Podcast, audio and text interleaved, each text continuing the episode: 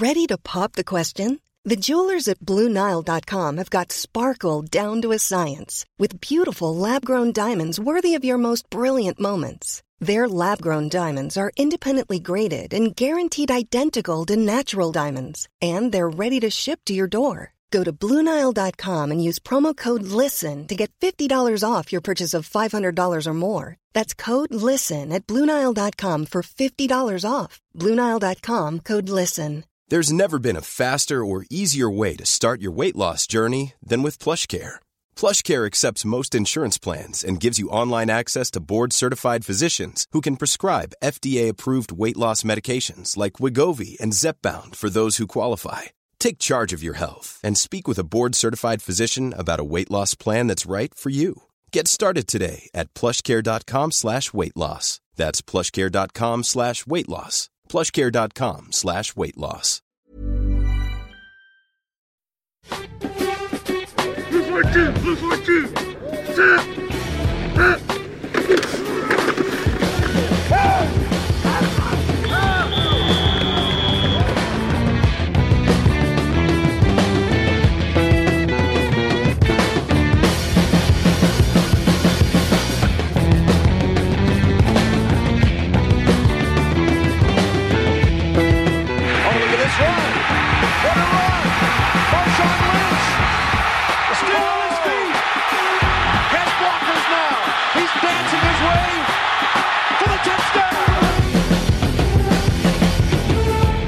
Hello, hello, bonjour et bienvenue à tous dans le podcast Touchdown Actu, épisode numéro 19. Alain Mattei toujours au micro pour vous accompagner pendant ces 45 à 55 minutes de NFL.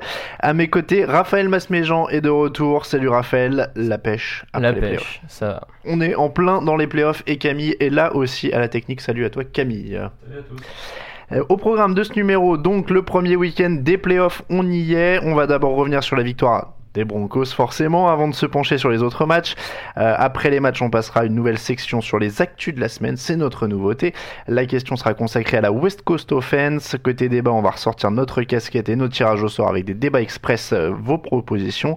On terminera comme d'habitude avec la présentation des prochains matchs et le 2 minute drill. Ça fait encore un très gros programme, vous l'avez compris.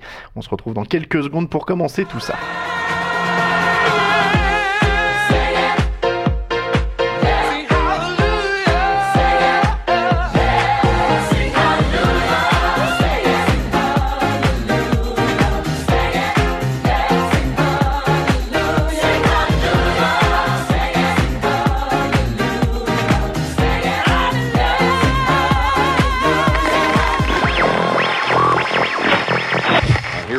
First snap of the overtime. The Broncos have been in three overtime games this year. They won them all. Got him. Got him at the 40. It's Thomas at the 50. Stiff arm got him three to the 30, to the 20. Thomas to the 10. Denver's going on to New England. They win La victoire des Broncos qui méritait bien qu'on vous ressorte Dr Alban des années 90 qui est revenu pour chanter avec Tim Thibault. Denver Broncos 29, Pittsburgh Steelers 23 après prolongation. Ils l'ont encore fait, un nouveau miracle Encore. on va dire. La prolongation a duré 11 secondes. Une, une passe de 80 yards de Tim Thibault pour Demarius Thomas et c'était fini. La prolongation a été courte. Bon alors, Tim Thibault a réussi plusieurs longues passes, hein, notamment pendant le second carton, on l'a beaucoup vu. Euh, ils ont résisté à un retour des Steelers en fin de match et c'est passé. C'est énorme. C'était énorme, c'était beau en plus à voir. Du suspense. euh.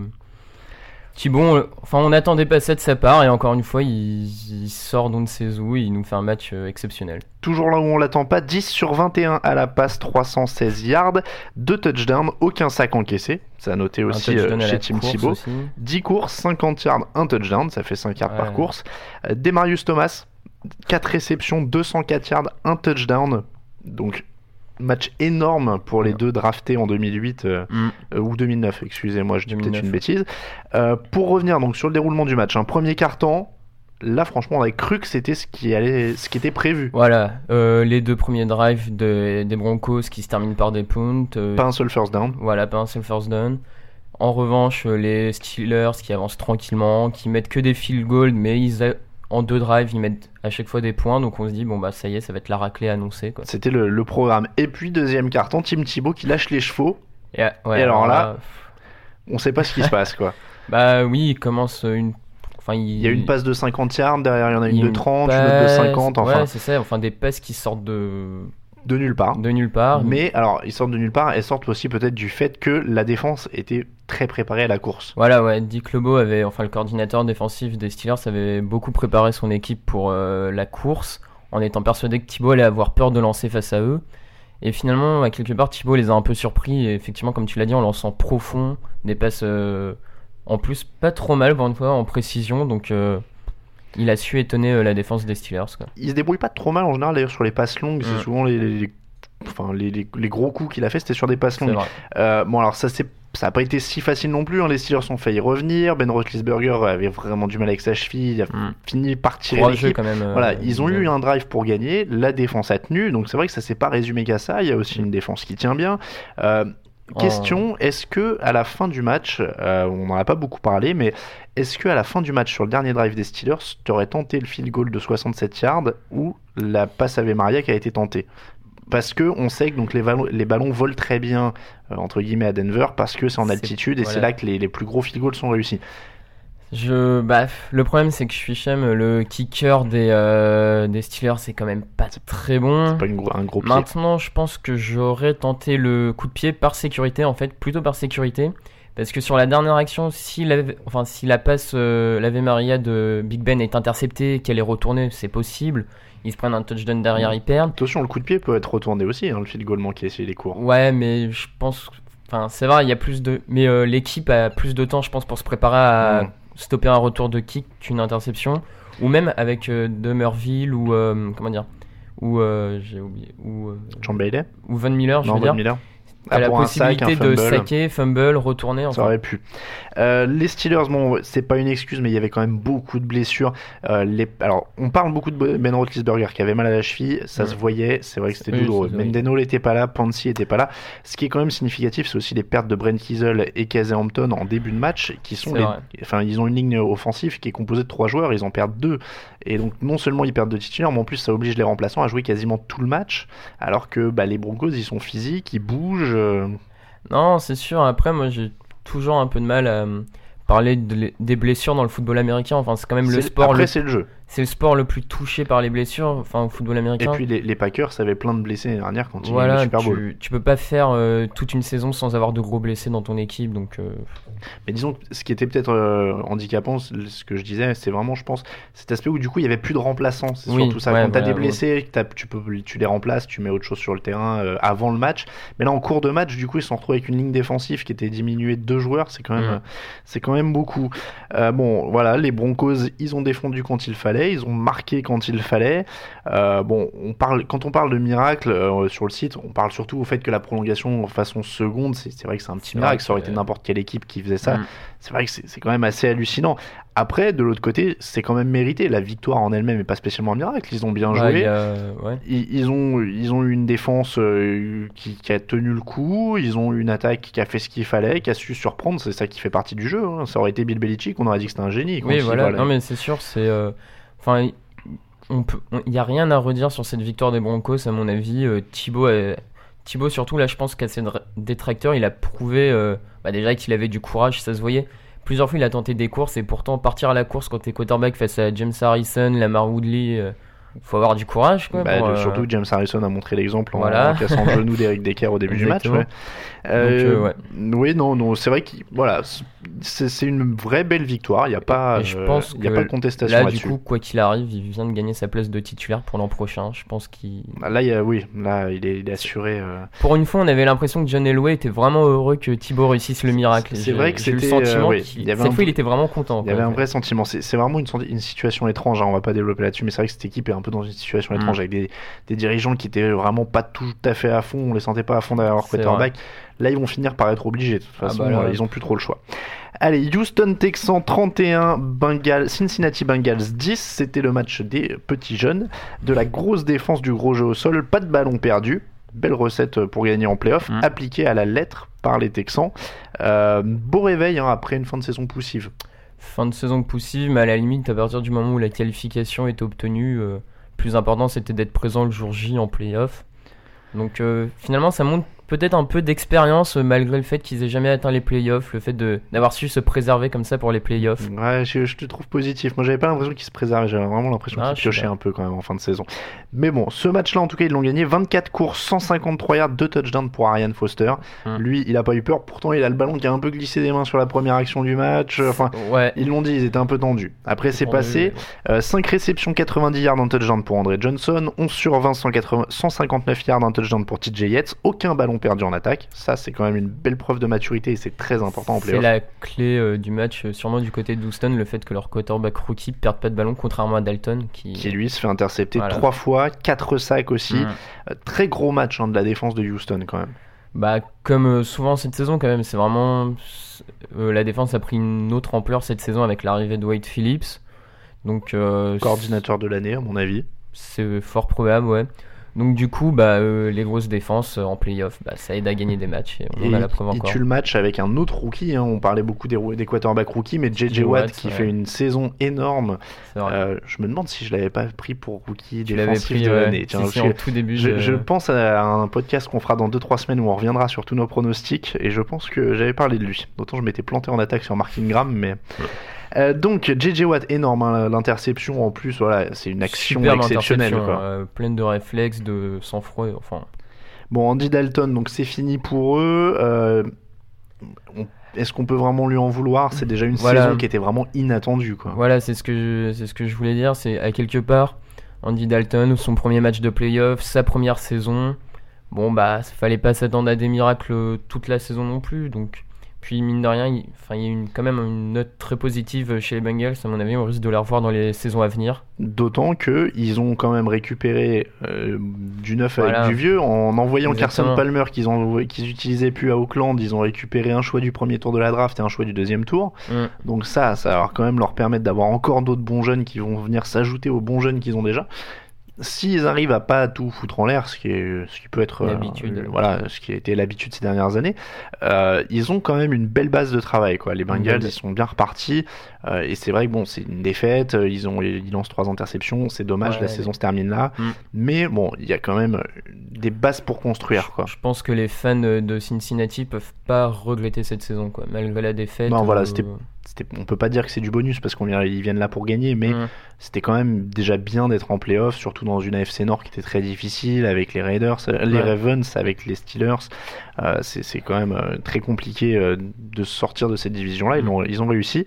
Euh, donc voilà, il y a, des, bonnes choses à venir pour les Bengals. À mon avis, peut-être trouver peut-être un remplaçant à Cédric Benson au sol. Il faudra dynamiser un peu ça. Euh, la défense, ils ont Mike Zimmer qui est un bon coordinateur. Le coordinateur offensif, Jay Gruden, on l'a appris, veut rester, alors qu'il était convoité pour des mm. postes. Donc voilà, ça se présente plutôt bien pour l'année prochaine. Voilà pour les deux premiers résumés de match. On se retrouve dans quelques secondes pour la suite.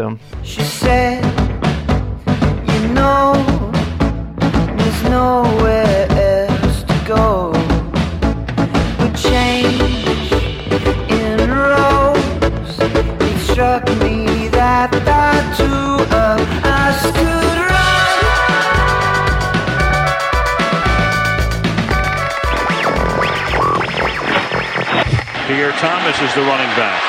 Case in point, right there. First down and a lot more in the Lions territory to the 35-yard line from the 17.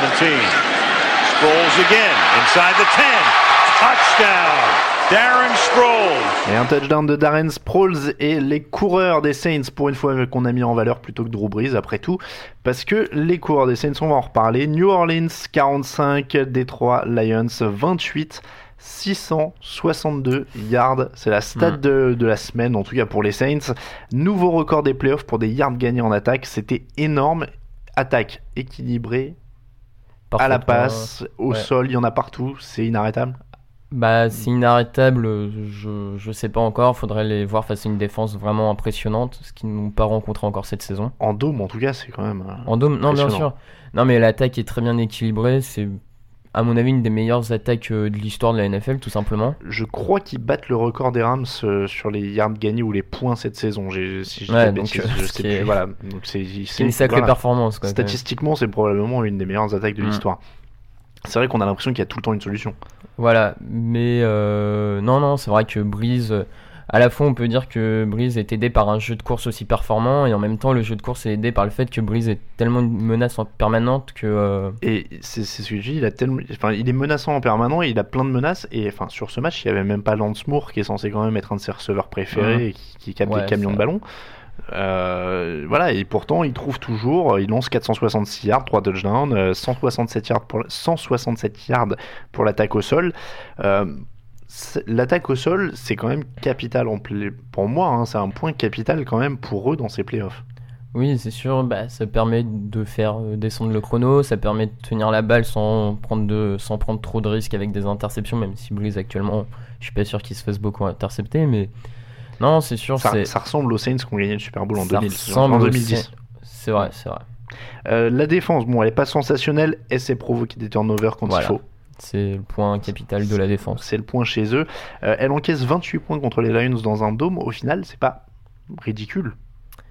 C'est pas ridicule, maintenant j'aurais bien aimé voir combien de points il encaissait si les Lions avaient un jeu de course. Oui, alors ça, c'est l'autre problème. Euh, c'est le gros problème des Lions. hein. Euh, Bah, je pense que la draft à venir, là, faut à tout prix trouver un running back pour les Lions. Parce Alors, que... ils en avaient déjà pris un l'année dernière, je sais pas si tu te rappelles, au deuxième tour, qui Euh, s'appelait Michael Lechour, mais ouais. qui s'est arraché le tendon d'Achille euh, au camp d'entraînement. Donc, Bon, il y aura son retour à lui. peu, voilà, ouais, faut voir vrai. ce qu'il va donner. Faut voir. Donc, Javid Best a annoncé qu'il serait bien là l'année prochaine, malgré les commotions. Ouais. Le problème, c'est qu'on compte les jours avant la prochaine et on lui souhaite pas parce qu'il en a déjà eu deux graves. Euh, donc euh, voilà, il a, il a des gens qui s'inquiètent pour lui, lui visiblement pas. Bon, euh, on lui souhaite que ça se passe bien. Mm. Euh, donc les Lions, Kelvin Johnson, 12 réceptions, 211 yards, 2 touchdowns. C'est hallucinant. Ah, Mais est-ce que ça révèle pas aussi qu'il manque peut-être un autre receveur? Je- il faut que Titus Young se développe franchement, je sais pas, quand on a un receveur tellement dominant comme ça, est-ce qu'on a vraiment besoin d'un autre lui. Mm. Est-ce qu'on a vraiment besoin d'un autre Parce que qu'il soit en 1 contre 1, 1 contre 2, 1 contre 3, on a l'impression qu'il va, réussir à capter la balle de toute façon. Donc, euh, à mon avis, le duo Stafford-Johnson euh, pour les années à venir, ça va être. euh, Et Matt Stafford qui fait quand même une superbe saison pour Voilà. sa première saison complète. Euh, Aujourd'hui, il est. euh, allez, on va essayer de trouver combien il y a de quarterback au-dessus, mais il est top 10 déjà, facilement. ah, facilement, ouais. Euh, je j'osais pas dire top 5 parce qu'il y a quoi? Il y a Brady, il y a Rodgers, il y a Manning, Breeze. euh, Peyton Manning s'il est pas Bon, blessé. Peyton Manning, on va pas le compter sur cette année. Allez, On va dire sur cette année. Qui on a euh, Rogers, Breeze, Rodgers, Brady. Breeze, Brady déjà. Allez, Philippe Rivers, il est encore au-dessus. Ah, Avec ce qu'il a lancé comme interception aujourd'hui. voir, ouais, ouais. ouais. Je- Donc euh, Eli Manning, est-ce qu'il est au-dessus? Suis C'est pareil, ça se joue sur la passe pure. Tony euh, Romo sur les stats Tony est, est Romo, meilleur euh, sur les stats, mais, euh, Ouais, mais sur le bras, sur, sur le bras, ouais. Donc voilà. voilà, bon, pour, C'est vrai, tout ça pour vous dire, sans faire de classement comme ça, euh, que Stafford c'est quand même du solide. Il est encore très jeune, il a encore le temps de mûrir, euh, d'apprendre encore à voir les défenses, en- encore mieux. Enfin, ça, Ouais, mais franchement, j'ai trouvé que ce match était quand même pas rempli d'espoir euh, pour euh, la franchise. Parce qu'entre l'attaque qui marche aussi bien et la défense, bon, encore un peu tendre, mais ça se travaille, c'est ce qui est le plus dur à travailler de toute façon, la défense. Je pense que les Lions vont les revoir souvent en playoff euh, dans les années à venir. Quoi. Ouais, et puis la, enfin, la défense, il y a quand même des bonnes pièces. Euh, Sou a été un peu décevant cette année par rapport à ce qu'il a Mm. montré l'année dernière. Bon, il était plus surveillé, il y avait plus de bandes sur lui aussi, euh, forcément. Mais bon, il faudra qu'il revienne un peu plus en forme l'année prochaine. Il y a des pièces, il faut peut-être se renforcer maintenant du coup à l'arrière de la défense parce qu'ils ont un peu, un corners, peu de mal dans le- ouais, au niveau des corners et des. Enfin, safety, il y a Luis Delmas, mais au niveau des corners, il va falloir se, ren- se renforcer maintenant. En tout cas, l'avenir est plutôt radieux à Ouais, je Détroit. pense aussi. Euh, on, on termine à chaque fois sur l'équipe battue parce que vous vous doutez bien qu'on va revenir sur les vainqueurs dans les matchs de la semaine un peu après. Euh, New York Giants 24, Atlanta Falcons 2 et ça aurait pu être 0 s'il n'y avait pas eu un safety. Mm, c'est vrai. Ça, c'était les bons Giants, les très très bons Giants. euh, défense en béton, attaque hyper complète aussi. Pour une fois, ouais. Euh, quand ils jouent comme ça, à mon avis, il y a candidat au titre. Candidat au titre, oui, Allez, moi, forcément. Je me mouille. je sais que tu n'oses pas parce que Après, on va m'accuser d'être subjectif et de, de préférer les et de Giants. préférer les Giants. Non, vas-y alors. Mais c'est vrai que l'équipe face à Atlanta est, est clairement une équipe qui peut être candidate au, tri- au titre. Euh, Comme tu l'as dit, la défense est énorme. Le pass rush est impressionnant. C'est les ingrédients pour gagner un titre. hein. Hmm, C'est sûrement le meilleur pass rush de la ligue, quand il est en forme en tout cas. Euh, bon, il y a Ah, des faiblesses à l'arrière. C'est- ouais, alors il y a des faiblesses au niveau des corners et du Mm. backfield défensif, mais c'est vrai que ce pass rush, euh, Pierre-Paul Tuck, euh, aura- enfin point pour point, hein, euh, Tuck et Humeniora, ils étaient déjà là pour le Super Bowl quand ils, quand Mm. ils avaient martyrisé Brady. Il y avait à l'époque Michael Strahan, il est remplacé par Jason Pierre-Paul, hein, et vous avez un trio pareil. hein. Ouais, non, c'est clair. c'est- Donc c'est vraiment, voilà. ils- alors ils ont, il y a eu que deux sacs dans ce match, Ouais, mais statistiquement, mais il y avait de la pression, la tout le pression temps sur Matt Ryan. constante sur Matt Ryan. euh, Il, il a pas eu un seul moment de repos, donc. euh, Et alors, ils ont autorisé que 247 yards en défense, donc ça c'est pareil, c'est c'est quand même une stat assez euh, impressionnante. Euh, voilà, bon, il n'y a pas grand chose à dire sur ce match au sens que les Falcons ont été complètement bloqués, ah bah, alors qu'ils avaient pourtant Julio Jones, Roddy White, Michael Turner, euh, et voilà. Ouais, bah c'est ça en fait qui me fait dire que les Giants ont quand même sorti une grosse performance. C'est que si un ou deux joueurs de l'attaque des Falcons s'en étaient sortis au niveau des stats, on pourrait dire que c'est le reste qui a un peu flanché. Alors que là, ils ont tous été mauvais. Turner a été bloqué, Julio, euh, Julio Julio Jones. Jones, euh, Roddy White aussi, Ryan. Donc ça me fait dire vraiment que c'est une faillite de l'équipe euh, offensive totale de- des Falcons. Alors forcément, par contre, il faut revenir sur les décisions de Mike Smith, Ouais. euh, Ah. qui a décidé deux fois de tenter des quatrièmes et un alors qu'il était à portée de field goal. La première fois, c'était, alors on va les prendre une par une. La première fois, c'était au début du second quart à 0-0. Hmm. Est-ce que, qu'est-ce que tu fais à ce moment-là? Décision justifiée ou pas? je, je, suis sûr à 100% de tenter le field goal. Enfin, Voilà, bon, on, est en playoff, on prend les points. Voilà, on est d'accord, moi c'est exactement pareil pour moi. T'es à 0-0, tu Ah, mais- prends les points. C'est oui, début de match. euh, Bon, alors est-ce qu'il a voulu faire le malin? Est-ce que encore une fois, c'est Bill Belichick qui fait ça On dit que c'est un génie si ça passe. Mais c'est Ouais. les décisions où t'as l'air d'un idiot si ça passe pas. Quoi. Non mais c'est ça. Euh, la deuxième fois, c'est dans le troisième quart-temps à 10-2. Euh, même question, justifiée ou pas? Mais tout, hum, toujours, moi, je continue à prendre le kick parce que ça te permet de revenir à moins d'un touchdown euh, des Giants. Complètement. Non, mais c'est ça. ça je, me paraît hallucinant de. Euh, je, c'était, euh, voilà, je vérifie avec toi parce que je pense exactement la même chose. Si, si là tu le mets, c'est parce qu'encore une fois, on parle de, de, de kick qui était à 30 yards ou quelque Ouais. chose comme ça. Donc, C'est, des kicks à 70% ou 80% Ouais. pour un kicker NFL. Euh, donc tu reviens à 10-5, t'es à moins d'un touchdown. Là, t'es à 8 points. Il te faut un touchdown plus la conversion à 2 points. Enfin, et il te reste un quart-temps entier dans un match où il y a eu que 10 points. Normalement, tu te dis, je peux encore les stopper. Quoi. Non mais exactement. Surtout que sur le drive suivant, les Giants marquent un touchdown. Oui. Euh, donc euh, Donc derrière, ils les achèvent. Quoi. voilà, Et, derrière ils les achèvent. Moi, j'avoue que c'est- ça m'a laissé complètement perplexe. Bah. Déjà en début de match, bon, euh, je trouvais ça assez osé, et euh, sur- dans le troisième quart, c'était assez étonnant. Non mais enfin tu fais ça en milieu de saison quand t'es dans un match comme ça à la maison, tu mènes. euh, Bon, il y a pas trop de risques, tu t'amuses, ok. C'est- Mais C'est vraiment, euh, En c'est vraiment, c'est très étonnant. Bon, je sais pas si ça coûtera quelque chose à Mike Smith, je pense pas parce qu'il est bien en place, mais voilà. À mon avis, de toute façon, peut-être qu'il essayait justement de donner une éténcelle à cette équipe parce que moi, je- ce que je trouve, c'est ça, c'est qu'il il leur manque du jus, quoi. Il manque un quelque chose. ouais, du Il peps. il y, a- il y a plein de choses, il y a plein d'arguments, il y a plein de, de bons joueurs, mais on a l'impression qu'il leur manque comme ça une étincelle, du peps, quelque chose pour, pour les lancer. Peut-être que Mike Smith essayait de faire ça, peut-être que il voilà, leur il manque voulait, des, euh, des actions de folie un peu qu'on. C'est c'est c'est vrai qu'il y a quelque part quand on regarde un peu euh, sur les saisons d'Atlanta, les actions marquantes, il y en non, a pas tant que ça. ça, manque de, à part quelques-unes de Julio Jones Ouais, c'est une équipe qui gagne mais sans j'ai Voilà. jamais créé de folie ça, autour. ça- non, manque de, ça manque d'énergie, ça manque de. Mm. Euh, on s'arrêtera là-dessus pour les matchs. On va passer aux news de la semaine. C'est notre grande nouveauté euh, playoff parce qu'on va du coup on peut pas beaucoup parler des équipes éliminées. Donc on va revenir en bref sur les quelques actus et il y en a quatre cette semaine, nos grosses actus de la semaine. La première, Josh McDaniels Ah. revient à New England en quelques mots. Raphaël, qu'est-ce que t'en penses? En quelques mots, personnellement, je suis assez contre qu'une équipe en playoff puisse euh, faire, enfin, faire des changements de staff et encore plus faire intégrer dans son staff quelqu'un qui était euh, coach dans l'équipe qui rencontre. Je trouve ça quand même très limite, C'est quand même ouais, c'est quand même une règle étrange. Moi, je enfin, on découvre ça cette année. Enfin, moi, je découvre ça cette année. J'avais pas vu de souvenir de ça en tout cas sur les dernières années. C'est vrai qu'un coach comme ça qui débarque ouais. juste avant les playoffs, euh, surtout il était dans l'équipe hein, il y a deux ans, euh, c'est- vraiment assez étrange. Mm. Après, bon, sur l'aspect Patriots, c'est un bon coup pour eux, même s'il était revenu après. Je veux dire, c'est un coordinateur qu'ils connaissent. Leur Non, coordinateur s'en va, Là-. Là-dessus, oui, sur le coup, Bon il n'y a rien à dire, mais c'est vraiment le. Allez, numéro 2. Roméo Crenel devrait rester le coach des Chiefs. Il va rester le coach des Chiefs d'ailleurs, Mm. c'est officiel. Très bien, moi ça me fait satisfait, il a redonné un peu de jus à l'équipe en fin de saison, donc oui. Moi, je suis d'accord. Personnage qui me plaît. Moi, je l'avais déjà dit. euh, il s'est loupé dans son premier poste à Cleveland, mais euh, voilà, hein, tout le monde a le droit à une deuxième chance. Euh, c'est un coach défensif. Je pense que c'est par là qu'il faut commencer. En tout cas, c'est Mm. plutôt ma philosophie. Donc, Plutôt une bonne nouvelle aussi. Numéro 3. Euh, North Turner conservé par les Chargers. Je, je, regarde ton regard dépité je pense que je vais te laisser faire le commentaire. Non, mais alors, moi, je, c'est la, moi je trouve que c'est la pire nouvelle qui pouvait arriver aux Chargers. Je, je, suis pas fan des Chargers, je le redis. Hein. Euh, on va croire, c'était juste que c'était mon pronostic du début de saison. Mais enfin, c'est complètement stupide. Ça, ça a vraiment aucun sens. Il, a, il, arrive, il, a, il arrive jamais à faire jouer cette équipe pendant 16 semaines. Il le monte tous les ans. Et voilà, à un moment, il faut arrêter de se voiler la face. Ils, mm. jouent en dessous de leur capacité. C'est terrible. Et donc l'an prochain, ils vont encore jouer en dessous de leur capacité. Ce sera encore triste. Et voilà. Mais il n'y a, a, vraiment pas d'explication à ça. C'est hallucinant. Allez, dernière euh, news de la semaine. Hugh Jackson viré.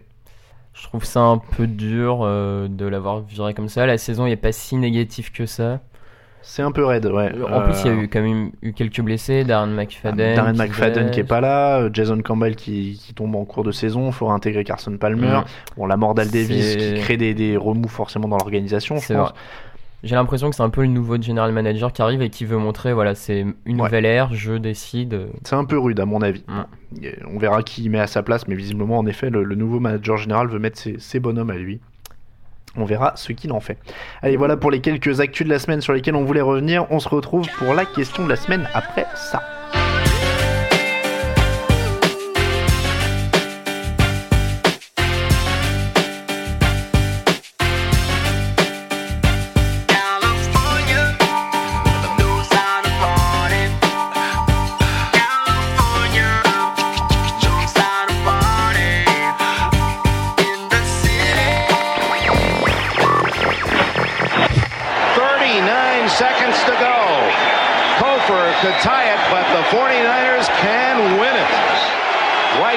Set a record with 12 catches. He's in motion. Montana.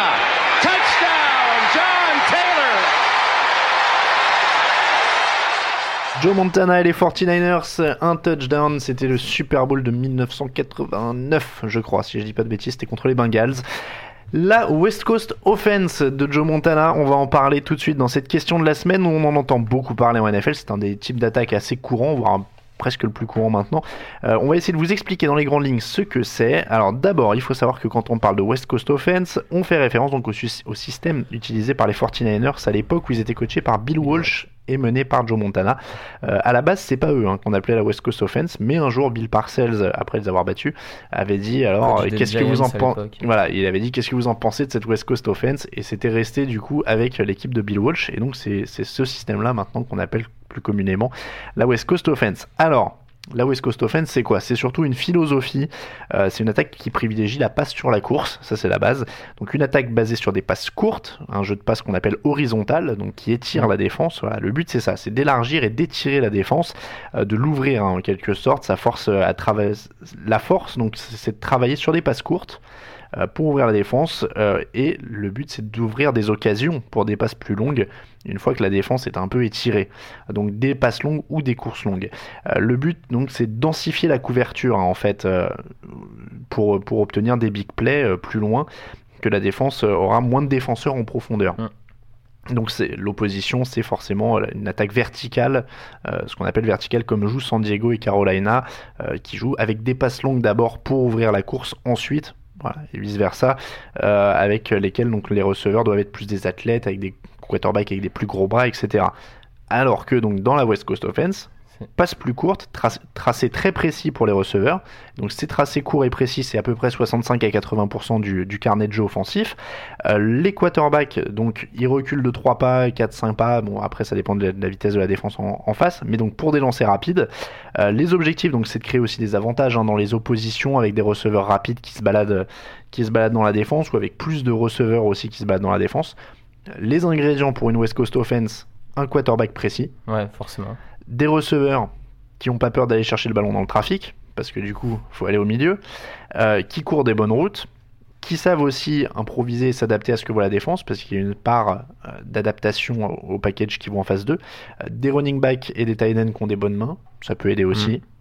Mm. voilà, bon, un des meilleurs exemples de cette philosophie, alors officiellement, je les ai pas trouvés dans la liste des West Coast Offense. Mm.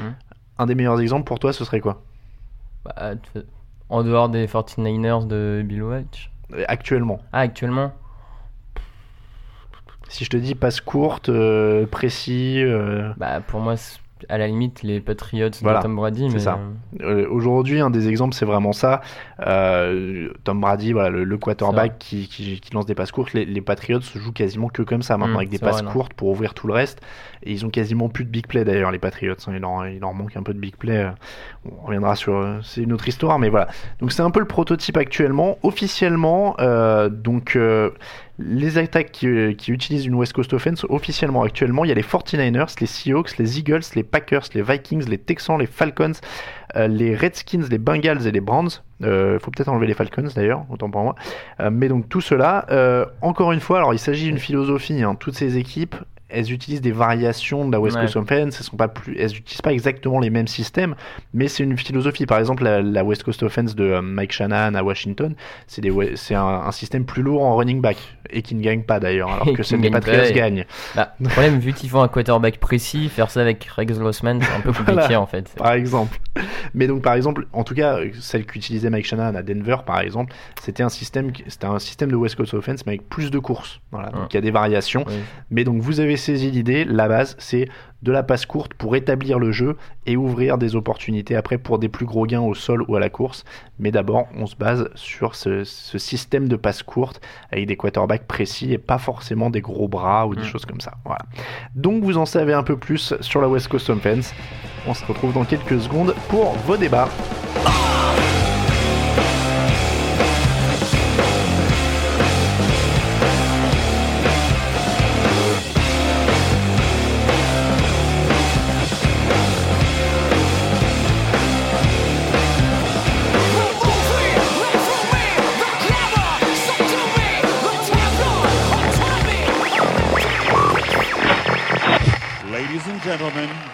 To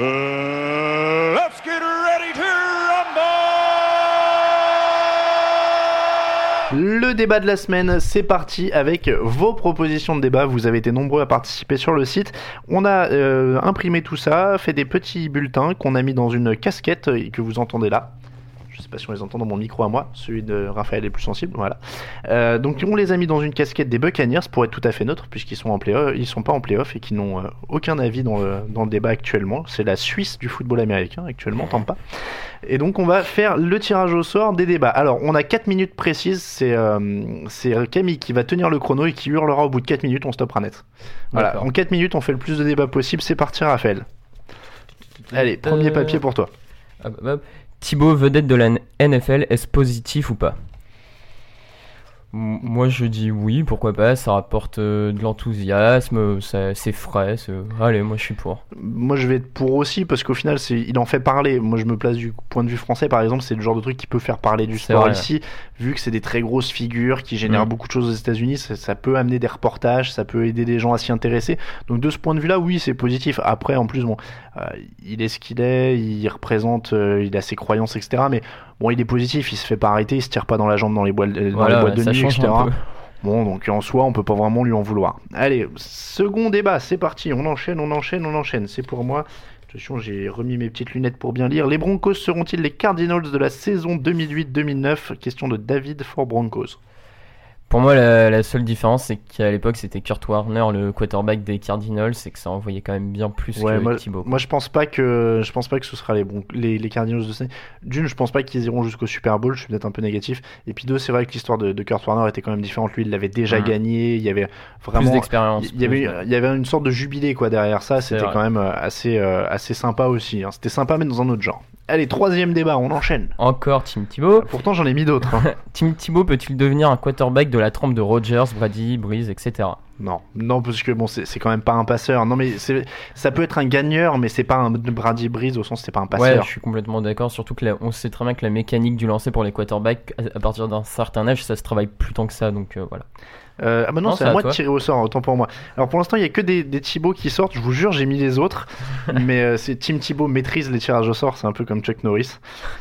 Alors, comment améliorer l'arbitrage en NFL Question de Plector. Après les petites bévues qu'on a eu ce. C'est vrai qu'on Là, c'est un très vaste débat. On pourrait y passer, euh, passer 10 minutes. Malheureusement, on a déjà une bonne dose de, de vidéos. Ouais, je suis pas sûr que la vidéo puisse aider tant que ça. Peut-être peut-être des fois les arbitres devraient un peu plus laisser les actions aller au bout et revenir sur l'action euh, en Ouais, sifflant et, après. et à mon avis, on devrait ouvrir le challenge à plus d'actions parce qu'au final, on se, rend- on se rend compte souvent Ouais. qu'on a l'impression qu'on peut tout challenger. Et en fait, c'est ça, on se retrouve qu'avec des fois des actions Hmm. évidentes ou, Par exemple, ou. Fox qui a pas pu challenger le fait que euh, le receveur des Steelers euh, dans le match, à un moment, il y a une passe en arrière de Big Ben. John Fox euh, voulait challenger, je crois. Oui, qui était un fumble. qui était un fumble, ça, ouais, et en fait, euh, comme c'est passe en arrière, il pouvait juste challenger passe incomplète et pas fumble. Enfin, bon. Bon, il faudrait, faudrait, ouais, faudrait vraiment. euh, c'est un vaste débat, hein, euh, Mm. l'arbitrage, mais c'est vrai que c'est très difficile, ça va, ça va rapidement. Et, mais voilà, peut-être plus de challenges euh, plus ouverts. Question de Keaton, le titre de MVP de la saison ne doit-il pas euh, comporter aussi les playoffs avec? Moi, je l'ai, enfin, je l'ai, je l'ai, vu et j'y ai réfléchi du coup en, en l'imprimant cette question, mais moi, je dirais 100 fois oui. Mais de toute façon, euh, oui, et là je pense, enfin, j'ai du mal à croire que les journalistes vont pas être influencés par les playoffs. Mais c'est ça, en plus, ils le sont. Enfin, la, la remise du trophée est un jour avant le Super Bowl. Ils le sont. Et en plus, enfin, faut pas être hypocrite, on donnera jamais un titre de MVP à quelqu'un qui a pas qualifié son équipe pour les voilà. playoffs. Donc euh, non, non, clairement, c'est. Donc, euh, alors après, voilà, il y a le MVP du Super Bowl, c'est différent, mais franchement, au moins, même s'il perd au premier tour, qu'on voit sa, sa prestation, mais enfin, d'accord. faut, faut quand même voir ce qui s'y passe, et vu qu'on sait très bien qu'on on prend personne qui y va pas, euh, voilà. Allez, dernière question, je pense, parce que Camille m'a fait signe qu'il restait qu'une minute. Je me dépêche de détruire- d'ouvrir le papier. Si, comme moi, votre cher étendre ne vous autorise qu'un match par semaine, quel est le match à ne pas rater sous aucun prétexte pour ces finales de division? C'est Barry Sanders qui nous demande ça. Giants Packers. Ah, J'aurais dit le même, mais du coup, je vais dire Patriots Broncos. mais sinon, faut quand même trouver une chérie un peu plus indulgente, parce que si t'aimes ça, je vois pas pourquoi être laisse pas regarder les matchs. C'est quoi cette chérie? Alors, du coup, on a, on a euh, encore du temps. Bah, vas-y. Non, c'est fini. Ah, voilà. ta- C'est fini, c'était notre dernier débat. Camille a mis fin au chrono. Voilà pour les débats de la semaine. On essaiera de, de se refaire ça hein, euh, avec vos questions. Merci encore à, à vous tous euh, qui avez participé. Euh, et je remercie aussi, euh, par rapport à la question de la semaine juste avant, mais euh, mes, mes remerciements aussi à Guillaume qui était avec moi la semaine dernière et qui m'a encore aidé pour euh, la, question tactique euh, de la semaine avec la West Coast Offense et qui valide mes propos en cas de, en cas de questions techniques. Donc merci encore à Guillaume pour son coup de main. Voilà pour tout ce qui est questions et débats. On se retrouve dans quelques secondes et on va parler des affiches du week-end à venir. Accrochez-vous, ça arrive tout de suite.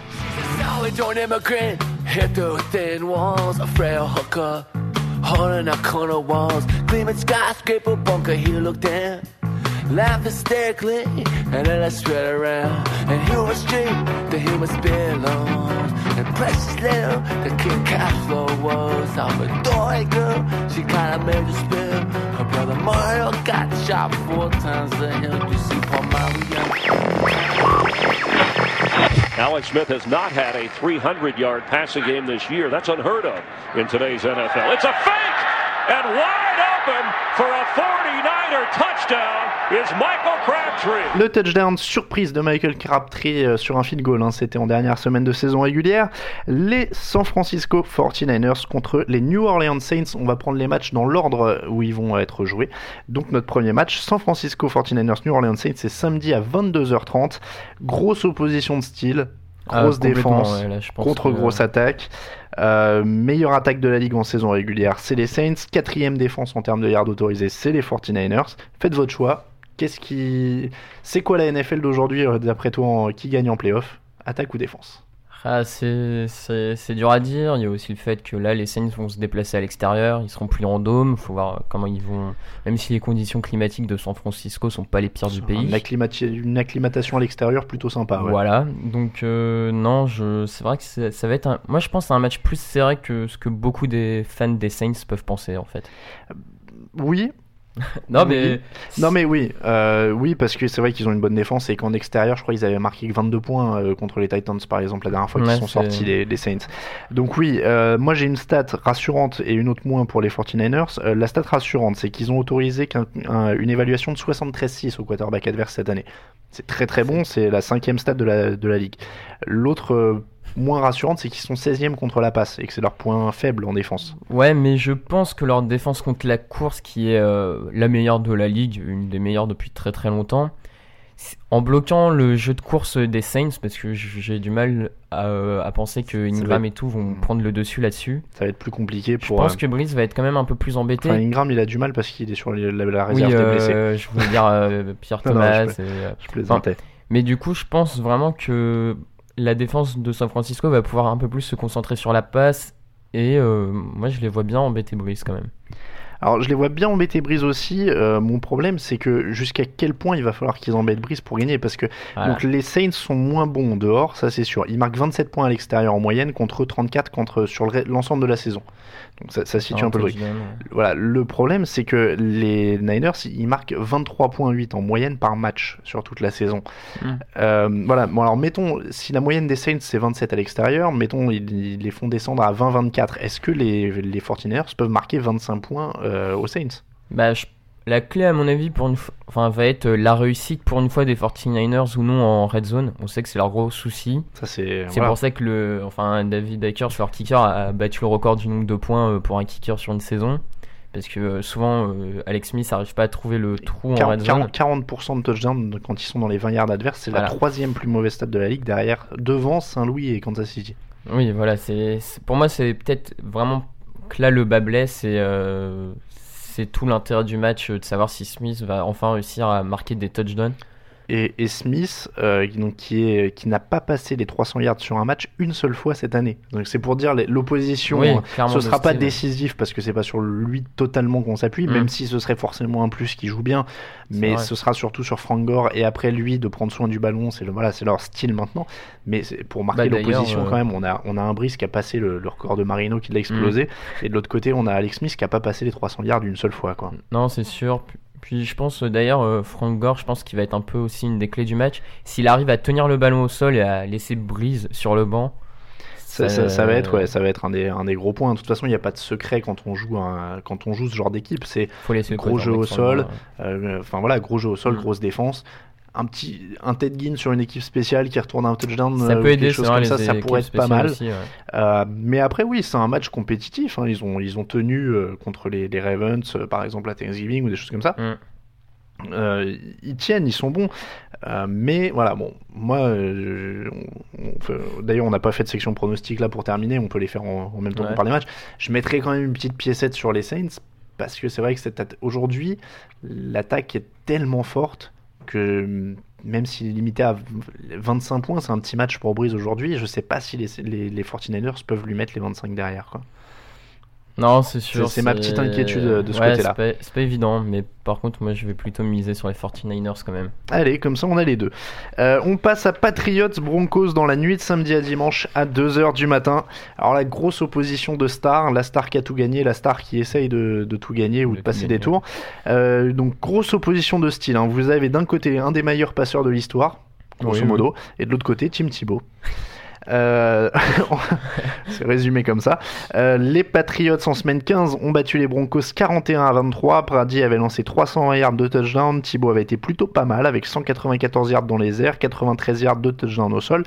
Un fumble perdu, pas d'interception. Deux fumbles perdus par contre à la course. C'est Voilà. ça qui avait fait un peu de mal. Et la défense du coup qui avait craqué. Euh, Est-ce que la défense peut tenir Brady cette fois? C'est un peu la même question qu'avec les 49ers et les Saints, grosso modo. Oui, c'est vrai que c'est un peu le même euh, schéma, euh, un jeu au sol très très fort, euh, un jeu de passe un peu plus en difficulté. Je, je sais pas, je pense que la défense de, de comment dire des Broncos en battant les Steelers ont réussi à créer une dynamique qui à mon avis peut quand même faire qu'en tout cas ils encaissent moins de points qu'en saison régulière. Après est-ce que ça suffira? C'est le problème c'est que sur Thibaut j'ai je toujours du mal à dire ce qui peut sortir ou pas. C'est ça, c'est comme toutes les semaines, ils sont pas favoris, mais Voilà, rien n'est impossible. Non mais C'est surtout ça. Euh, bon, les Patriots, euh, que voulais-je dire? Les Patriots, ils ont pris la vilaine habitude de s'écrouler quand même en playoff ces dernières Mmh, années. Il y a ça qui est le pas exclure. ouais. Euh, voilà, moi je, je, je donnerais pas. C'est ce que c'est ce que je pense, c'est que je pense presque que cette opposition elle est meilleure pour les Broncos que celle des Steelers. euh, parce que la défense d'en face est beaucoup plus soft. Mm. Et donc je me disais éventuellement avec la course, machin, ils peuvent marquer quelques, quelques touchdowns. Et s'ils arrivent à stopper Brady, ils peuvent nous faire une New York Jets de l'an dernier où les Jets battent les Patriots avec Mark Sanchez à la barre. Quoi. Ah et, oui, euh, et voilà, deux trois passes longues de, de, de Thibaut qui passent, une ou deux courses. Ils, ils sont durs à jouer parce qu'ils vont un peu partout. Pourquoi pas quoi Et le, la clé, c'est vraiment de garder ce ballon parce que dans le match qu'ils perdent en saison régulière, ils se font manger au moment où ils perdent les ballons euh, en pagaille et derrière ils peuvent plus revenir. Et, mais c'est toujours ça avec les Broncos. Par contre, il faut qu'ils soient dans le match au début du quatrième carton. Oui, voilà, mais clairement, je suis d'accord avec toi. Si leur attaque au sol ne fait pas de fumble, parce que c'est un peu leur défaut, ils sont Mm. très performants, mais ils font quand même beaucoup de fumble. S'ils perdent pas de ballon, je pense qu'ils ont quand même la possibilité de vraiment poser des soucis aux, aux Patriots. Et euh, enfin, je pense qu'en plus on sous-estime un peu, euh, enfin non, sous-estimer c'est un grand mot, mais Champ Bailey, le cornerback euh, des, des Broncos, c'est en très très grosse forme. Et puis encore une fois, ils ont pas, ils ont pas plus, plus, plus vraiment de menaces longue distance les Patriots en playoff. Donc C'est euh, toujours du jeu de passe courte. Euh, ce c'est bien Mm. pour préparer le terrain, la défense à une éventuelle passe longue. Mais quand il y a personne à qui lancer la passe longue, maintenant. euh, voilà, bon, euh, Ocho Cinco, euh, il- Ouais. on voit ce que ça a donné cette année. Est-ce qu'il va se réveiller en playoff? Bon, on n'y croit plus trop. Euh, bon, mais les- moi, je, franchement, je j'exclus pas les Broncos totalement parce que je me dis que voilà, défense, un minim, à minima, plus jeu au sol avec conservation du ballon, surtout pas de turnover de toute façon Voilà. parce que les Patriots, Ça punit derrière. voilà, ils assassinent tout le monde Mm. s'il y a perte de ballon. C'est les meilleurs de la ligue. hein. Je sais plus combien ils marquent plus d'une centaine de points derrière les turnovers sur l'année. Euh, voilà, et donc exécution parfaite, quoi, pas perte de ballon, etc. Ce sera la recette pour eux, selon moi. Euh, on Je verra s'ils arrivent à l'appliquer. Euh, On se retrouve dans quelques secondes pour les deux derniers matchs euh, du dimanche.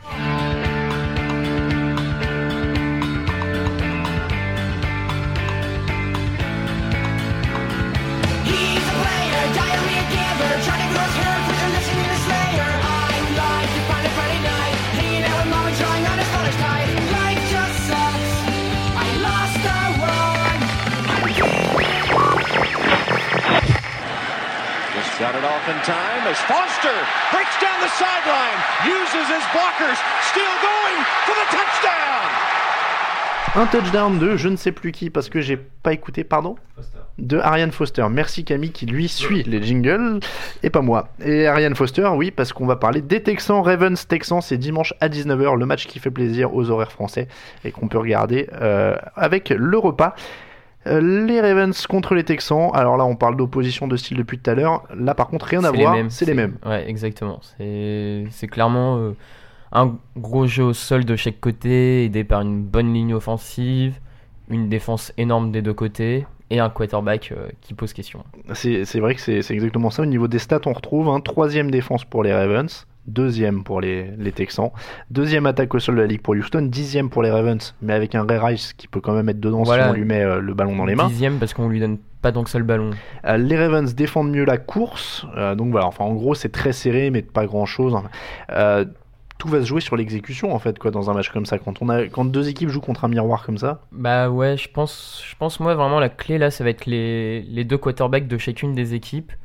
Déjà, va pas falloir qu'ils fassent d'erreurs. Bon, ça forcément comme un peu dans tous les matchs, mais c'est surtout, je pense, euh, le quarterback qui arrivera à prendre les bonnes initiatives et à un peu impulser en attaque autre chose que le jeu de course risque de donner l'avantage à son équipe en fait. Alors, il y a les quarterbacks, moi je pense que, bon, c'est peut-être lié au quarterback parce que ça viendra peut-être d'une erreur, mais je pense que justement ça peut être sur une grosse action défensive que ça tourne, une interception à la JJ Watt comme la semaine dernière ou un truc comme ça. pas, je pense qu'il va y en avoir de toute façon. je- Ouais, mais je me dis, je sais pas, un fumble retourné pour un touchdown, quelque chose comme ça, ça, peut, je- ça peut créer des points qui, qui font la différence. Quoi. Ouais, mais je suis sûr que, enfin, je vois mal euh, qu'aucune de ces deux défenses ne crée de turnover. Enfin, je suis sûr que chacune va en créer un ou deux. En tout cas, pour ceux qui espéraient un Steelers Ravens, là au niveau combat, on va être C'est- pas mal aussi. Ouais, hein. c'est Ça, ça va, ça va c'est plutôt pas la même rivalité, mais Euh, euh, tu, ouais, voilà, il y a, l'aspect rivalité en moins, c'est vrai. Mais euh, donc, on parlait des quarterbacks. Joe Flacco a la plus mauvaise évaluation depuis sa saison rookie. Il complète seulement 57,6% de ses passes. C'est le pire de sa carrière. c'est c'est faible. On a presque plus envie de croire en TJ Yates qui, est, qui lui a André Johnson.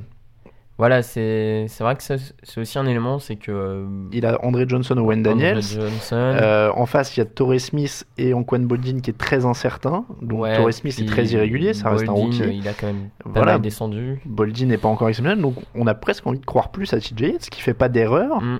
euh, qui a l'air plutôt confiant. Sur l'évaluation sur la saison, alors Yates a joué moins de matchs, hein, mais sur l'évaluation de la saison, Flacco est à 80,9 Mm. et Yates est à 80,7. C'est pour vous dire, on vous dit que les deux équipes sont pareilles, même leurs quarterbacks ont la Ouais, même évaluation. on hein. C'est C'est vrai. vraiment euh, la même chose, quoi. C'est c'est deux équipes qui se ressemblent. Alors, du coup, on, on vous parlait de matchs passionnants à suivre au début. parce que c'est des grosses oppositions de style. Là, c'est passionnant dans un autre sens parce que c'est vrai que ça va se jouer vraiment sur voilà, les deux équipes font la même chose, laquelle va savoir mieux le faire que l'autre ce soir-là, quoi? L'avantage des Ravens, c'est forcément l'expérience. C'est Là, l'expérience. c'est, euh, Puis peut-être un peu plus quand même de jou- joueurs capables de faire des grosses actions en défense. Enfin, Suggs, Ngata, Lewis, Reed. Ouais, ouais, c'est vrai. Ça en fait un peu plus que du côté des. des, euh, des C'est vrai parce que la, la défense est moins basée sur les individualités ouais, Mm. côté Texan, alors que quand t'as Suggs euh, ou Edrid en face, ça peut faire mal aussi. Donc on va leur donner ça et puis Flaco à la limite qui a l'occasion de faire un peu son match, euh, Ouais. son match révélation où il exploserait et puis ça y est, il prendrait confiance. C'est un peu syndrome Matrayan, hein, ils ont été draftés la même année. J'ai toujours l'impression que les deux jouent avec le frein à main et qu'on attend toujours que euh, ça y est, ils mettent le pied, ils disent je suis le patron et c'est mon équipe et euh, je domine et je suis le leader. Quoi. Ouais, mais je... finalement, est-ce qu'ils en ont la capacité aussi d'être le leader? Un peu. Bah, on commence à en douter sérieusement là. Voilà. Enfin, pas tout le monde est fait pour être leader non plus de l'équipe, donc. Euh, Allez, petit pronostic. euh, allez, moi, je continue dans les petites surprises. Je vais dire les Texans. Bon, allez, du coup, moi je vais dire les Ravens. On n'avait pas donné le pronostic sur le Patriots Broncos d'avant. Par, par principe, je ne parie pas contre Tim Thibault, donc Broncos. Oh. Ah oui, non, mais par... là, je. Bah écoute, euh, dans ce cas-là, je vais dire Patriots, juste pour esprit de contradiction. J'aurais. Non, je- non, oh, non, non, allez, Patriots. Patriots. Euh, Packers Giants dimanche à 22h30. Si vous voulez vous coucher un petit peu tard avant d'aller au boulot, je crois que ça va valoir le coup. Superbe choc pour terminer ce week-end. Deux équipes très complètes. euh, le Lambeau Field, du froid, c'est des vrais playoffs. Quoi. Là, on est vraiment en playoffs. Ça va C'est être vrai, sympa. C'est euh, c'est l'Amérique euh, qu'on aime. non, mais oui, ça va être un match serré a priori comme en saison régulière où ça s'était joué à- sur un kick des Packers en fin de match. La dernière seconde. La dernière seconde, de... enfin, peut-être la question un peu c'est comment Rod- Rodgers va sortir de ces deux semaines sans lancer après tout. Enfin, ça fait deux semaines quand même qu'il n'a pas eu de pression, qu'il n'a pas joué.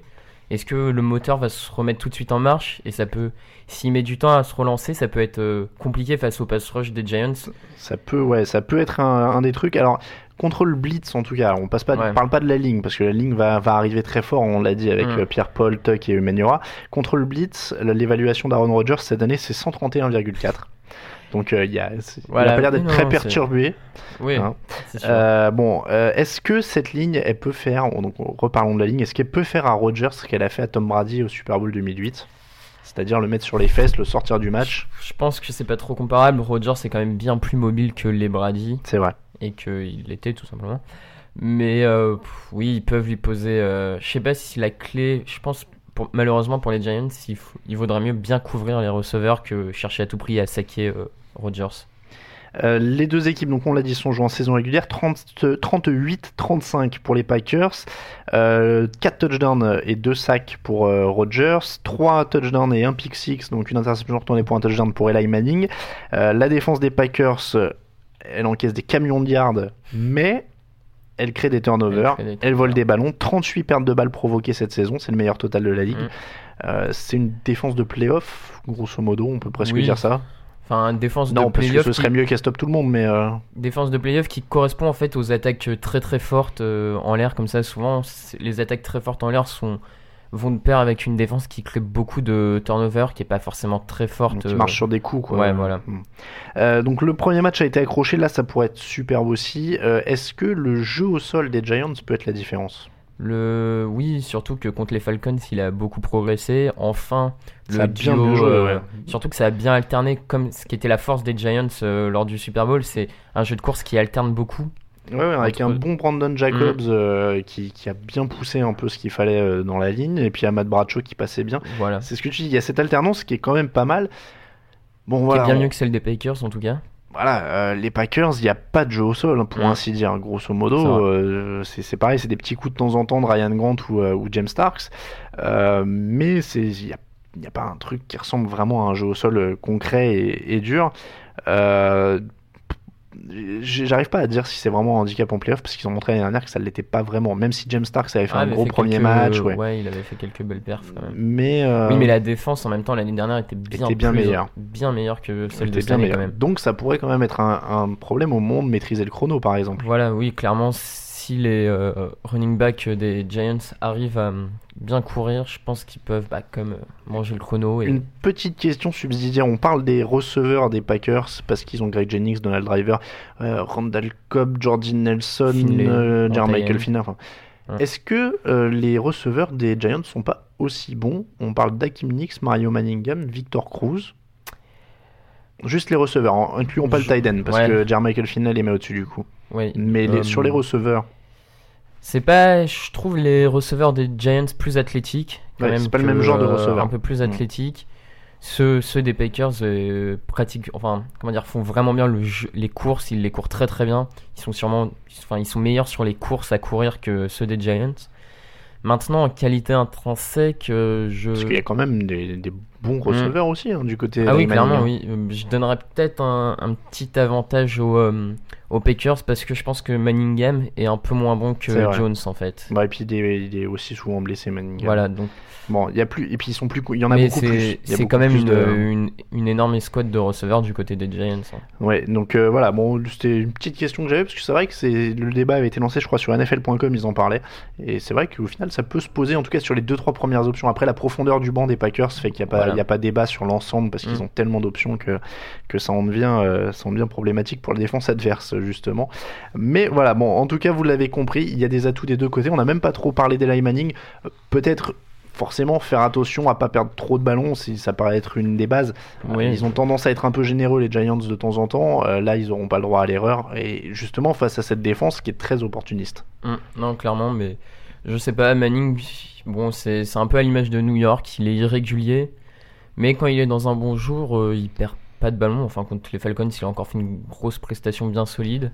Et puis, donc, les, Giants, les Packers sont plutôt faibles contre la passe. Ils ont des bons joueurs, mais qui réussissent des coups, Mm. encore une fois, mais qui sont un peu perméables contre la passe. Euh, la ligne, on n'en a pas parlé, mais la ligne offensive des Packers, Les deux sont mauvaises. hein, Voilà, côtés, euh, euh, la ligne offensive des Packers, c'est peut-être encore.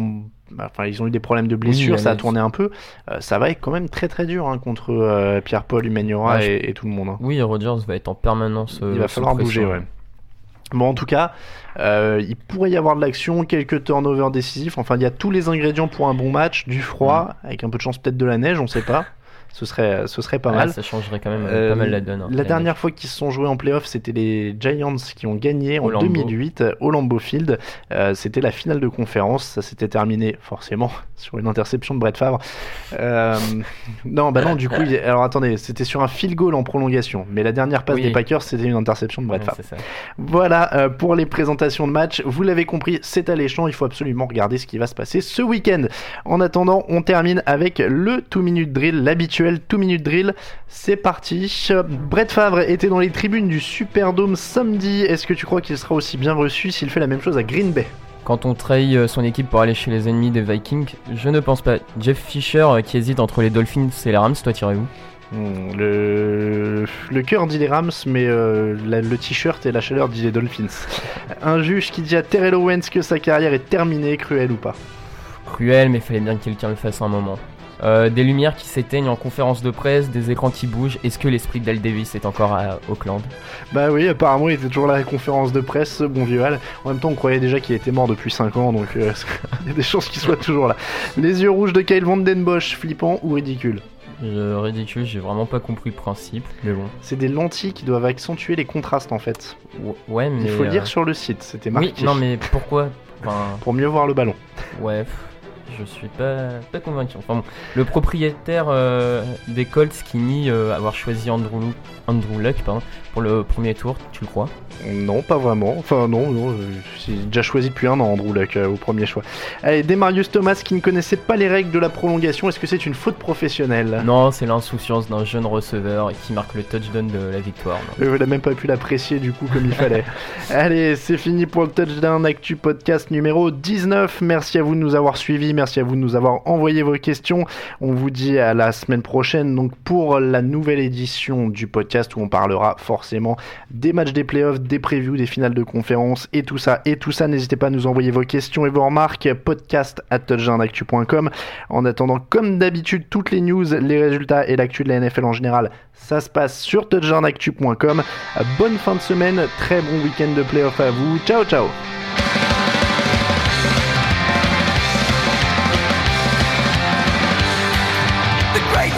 the water's on fire. I've been to this place before. Yeah, we dance through the night as the flames bright and the pages on the floor.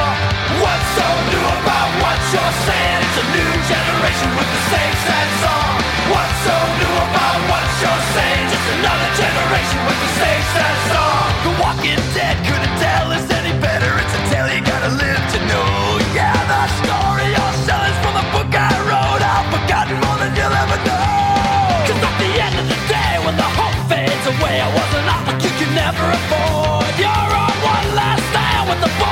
the before the demons strike the final chord. What's so new about what you're saying? It's a new generation with the same sad